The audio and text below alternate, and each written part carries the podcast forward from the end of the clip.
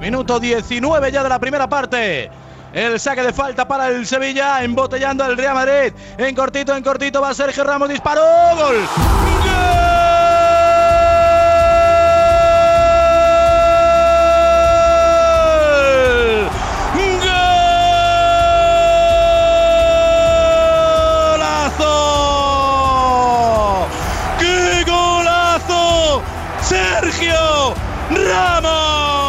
Los sonidos de la leyenda. La leyenda de Sergio Ramos. Ya disponible en Amazon Prime Video. Será un año importante y sé muy bien que todos nuestros futbolistas están perfectamente mentalizados ante este nuevo reto. Para ello vamos a contar a partir de hoy con un jugador excelente, Sergio Ramos.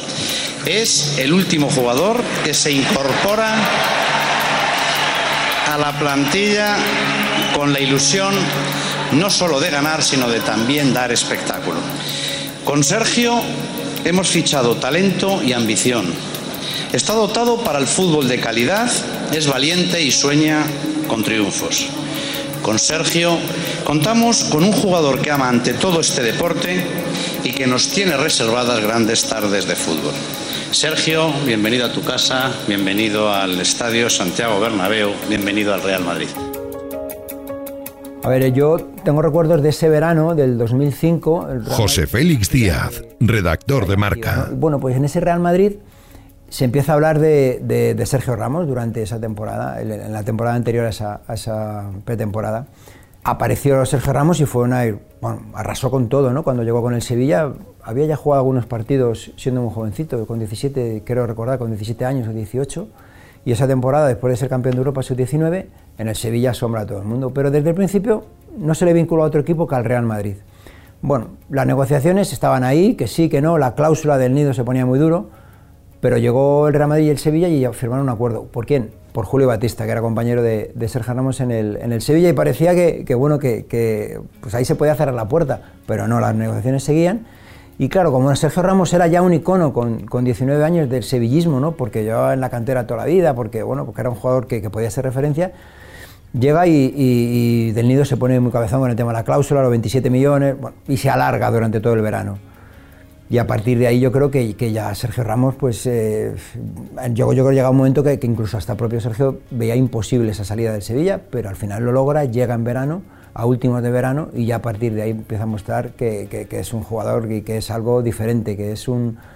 eh, que todos los esfuerzos que había hecho el Real Madrid por incorporarle a un vestuario tan complicado como es el de los Galácticos, como era el de los Galácticos, tan difícil, tanta estrella, iba a ser una, una buena maniobra y yo creo que iba a ser un pleno acierto y lo, lleva demostrando creo que son 16 años, ¿no? Nada, solo quería agradecer y expresar la alegría que, que tengo hoy, que para mí es, eh, es el mejor día de mi vida porque desde pequeño soñaba con, con un día como este y hasta que no lo sientes pues no sabes y no puedes expresar todo, todo esto que queda dentro, ¿no? Y nada, agradecer a, a todas estas personas como el Presi y todos los componentes del Madrid que, que han puesto mucha confianza en mí y nada, esperar a, a toda esa afición que está ahí y que esté tranquila que vamos a dar mucha alegría este año.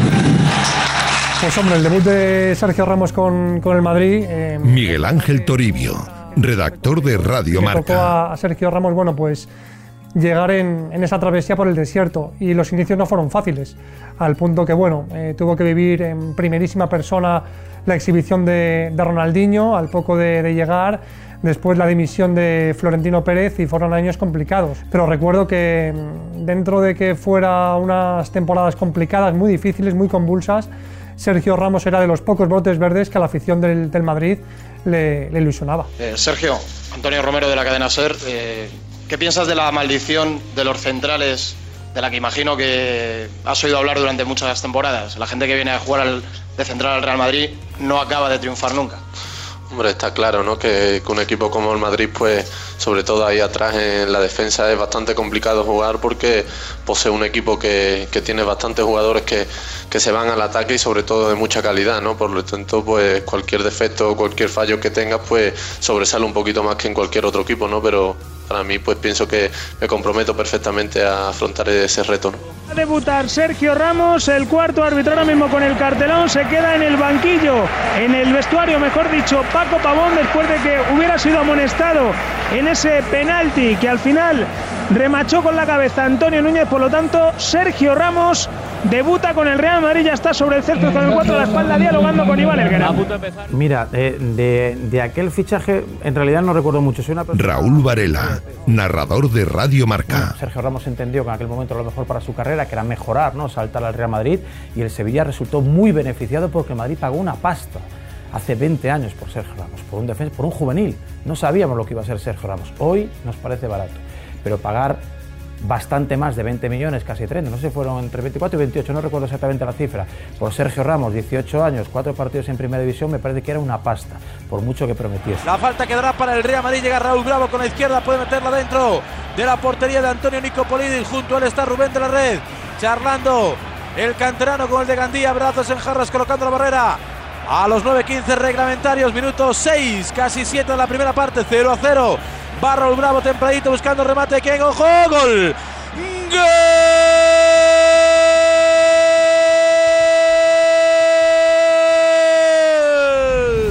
¡Sergio Ramos!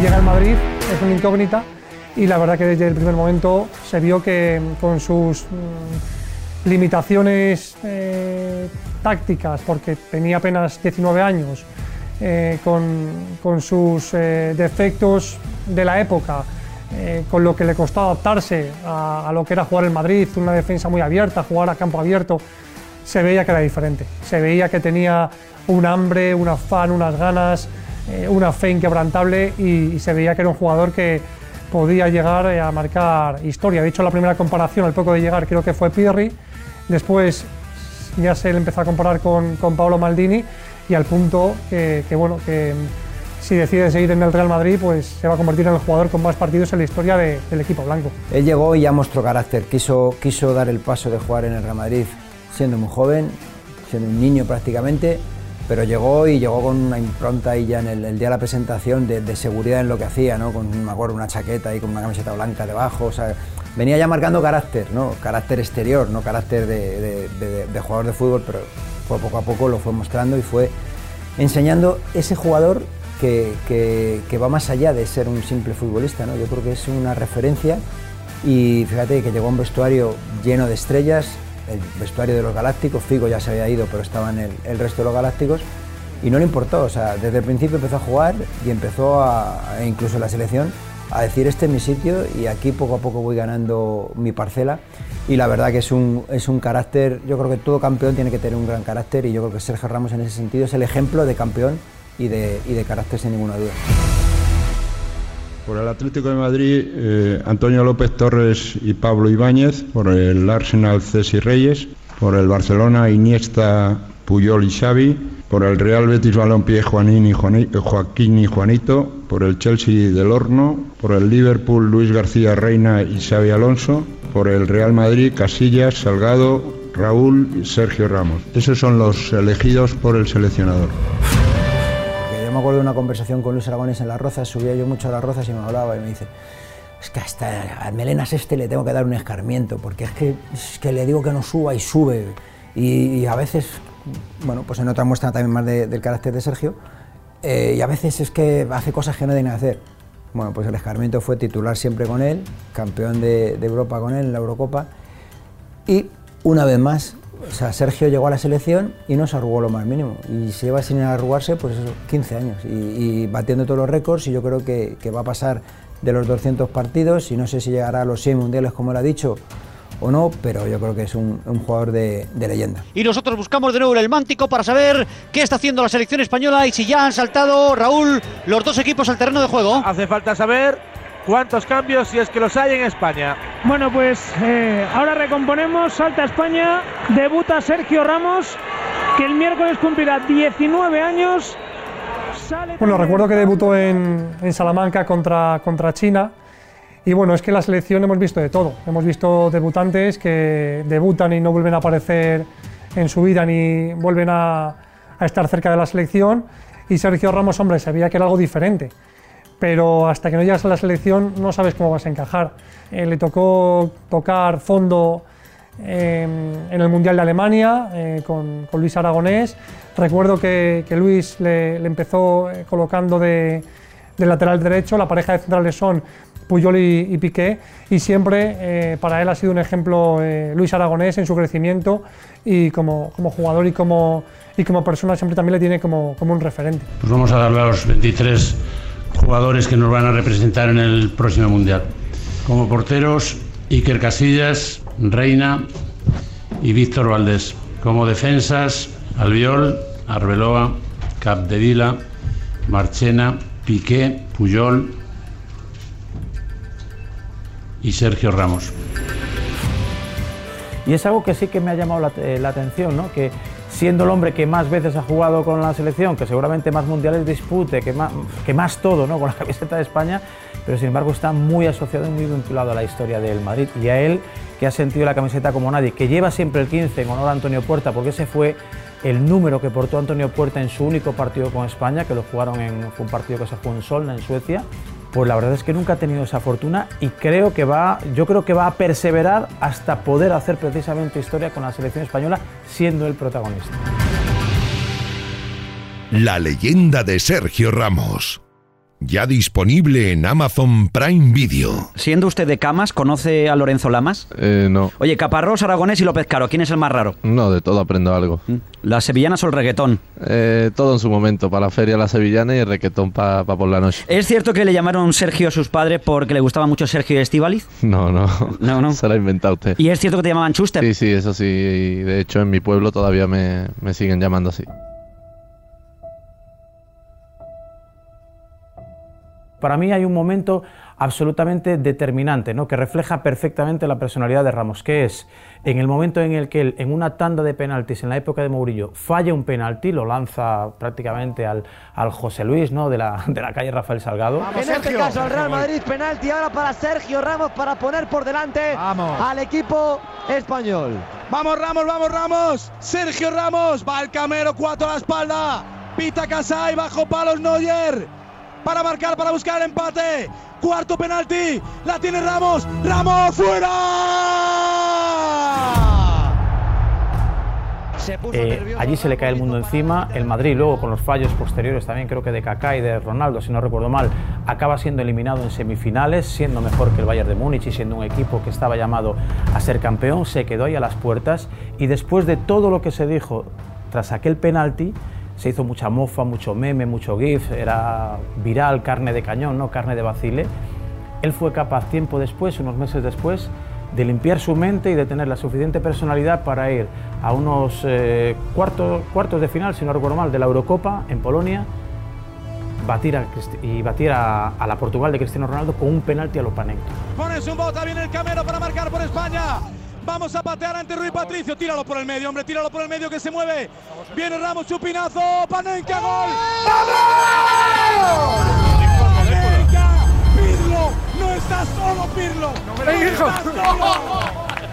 ¡Qué grande eres! ¡Qué grande eres, chaval! ¡Qué grande eres, chaval! Después de todo lo que se dijo de aquel penalti, colocó la pelota en los 11 metros y se lanzó un Panenka. Y lo metió. Y España luego con el penalti posterior de Cés Fábregas se metió en semifinales y acabó ganando aquella, aquella Eurocopa. A mí me parece que el tío pues tuvo muchos huevos, si, si se me permite la expresión, ¿no? que, que, igual quedó un poco rancia, pero en realidad fue una persona valiente, determinada y que, y que él se dijo a sí mismo, a mí este penalti, el anterior, el que fallé contra el Bayern de Múnich, no me va no me va a arruinar mi carrera. Hombre, he dudado al principio cuando he cogido eh, el balón de tirárselo a, a, uno de los lados favoritos míos, no te voy a decir cuál, pero, pero sí que es cierto que cuando lo he visto tan, tan recto, tan serio al portero y lo mira ahí un poco a los ojos, digo, bueno, se la pico y que sea lo que Dios quiera. Yo creo que el momento más icónico, el que va a quedar para la posteridad, va a ser su cabezazo, su gol en Lisboa en la final de, de la Champions. Hay un, dos cifras muy fáciles de reconocer, identificar, que son el 92 y el 47. Minuto 92, 47 segundos. Busca el disparo, golpea en Gaby Fernández a rechace, la toca Coque, otro saque de esquina. Estamos en el minuto 47 y medio. Saque de córner. La va a colgar Luca Modric en este caso. Viene Modric. 11 contra 11 en el área Modric. Por el punto de penalti, rebate Raúl. Gol, gol, gol, gol, gol, gol, gol. Eh, esa foto congelada pues podría equipararse ¿no? Eh, al logo de la, de la NBA de, de Michael Jordan. ¡Gol! ¡Sergio Ramos! Yo creo que ese elevarse como se elevó buscando el remate para batir a Courtois, curiosamente ahora su, su compañero, y seguir dando vida al Real Madrid, yo creo que define, ¿no? porque es como emerger de la nada el, el, carácter y el Real Madrid, ese que siempre se dice, que pelea hasta el último segundo, bueno, pues Sergio Ramos vuelve a ser el perfecto reflejo de eso. Para mí lo, lo, más meritorio, lo más difícil, lo más extraordinario es que fue capaz de cambiar el rumbo, cambiar la historia y ser un punto de inflexión con ese gol en la historia centenaria del Real Madrid. Y cuando todo el estadio ya daba prácticamente con que el Atlético Madrid iba a ganar su primera Copa Europa, no contaban con que Sergio Ramos iba a aparecer cierto, después de un buen centro de Modric en un saque de esquina, pero iba a aparecer por encima de la defensa del Atlético Madrid, por encima de sus compañeros y dar la vuelta al partido. Yo creo que es ese momento que ha marcado y que ha significado el cambio un poco de ciclo también del madridismo y de conseguir cuatro Copas de Europa en cinco años. Porque no se concibe la undécima, la duodécima, la decimotercera, el ciclo glorioso sin, sin ese gol de Sergio Ramos. Por cómo fue, por cuándo fue, por contra quién fue, yo creo que es un poco eh, la imagen de Sergio Ramos. Y porque justo además se da la casualidad de que si ese gol para el Madrid fue la primera piedra de muchos éxitos, para Sergio Ramos fue la primera piedra de un poco su imagen de marca, que es el 90 de Ramos. A raíz de ese gol, eh, luego marcó en Milán, es verdad que marcó en el minuto 4, pero marcó en Trondheim, final Supercopa de, Europa sobre la bocina, le marcó al Barcelona en un clásico sobre la bocina, le marcó al Deportivo un gol importantísimo en la Liga de 2016-2017 sobre la bocina. Y, y, a partir de ahí bueno, pues, eh, ha creado pues, una especie de psicosis en los rivales cuando llegan los últimos minutos y aparece para, para rematar. Así que yo creo que sin duda eh, Sergio Ramos es Lisboa, Lisboa es Sergio Ramos, el 92-48 es Sergio Ramos y yo creo que, bueno, que, con razón en, en, su cuerpo, uno de sus tatuajes, es precisamente ese, ese minutaje. Joder, ¿quién lo diría, no? Está claro que, que es un momento histórico pa, para mí. Eh, eh, no podría no pensarlo porque hasta que no te pasa realmente no te das cuenta de, del momento que vives, pero bueno, el sacrificio y el esfuerzo de, de, todos estos años al fin y al cabo merece la pena, ¿no? Si, si la recompensa es poder levantar la orejona, que después de tantos años pues es un privilegio, ¿no? Poderla añadir al currículum. ¿El tatuaje dónde? Pues en el gemelo derecho tengo la Copa del Mundo y en el gemelo izquierdo me haré la, la, orejona. El niño viene con un pan bajo el brazo y una orejona. Sí, he tenido la gran suerte de, de vivir este año uno de, de, los mejores momentos de mi vida. Uno era ser padre y otro poder levantar la orejona, ¿no? Y a raíz de ahí lo puedo decir con, con la boca llena y me puedo morir tranquilo porque he vivido casi todo. La leyenda de Sergio Ramos, ya disponible en Amazon Prime Video.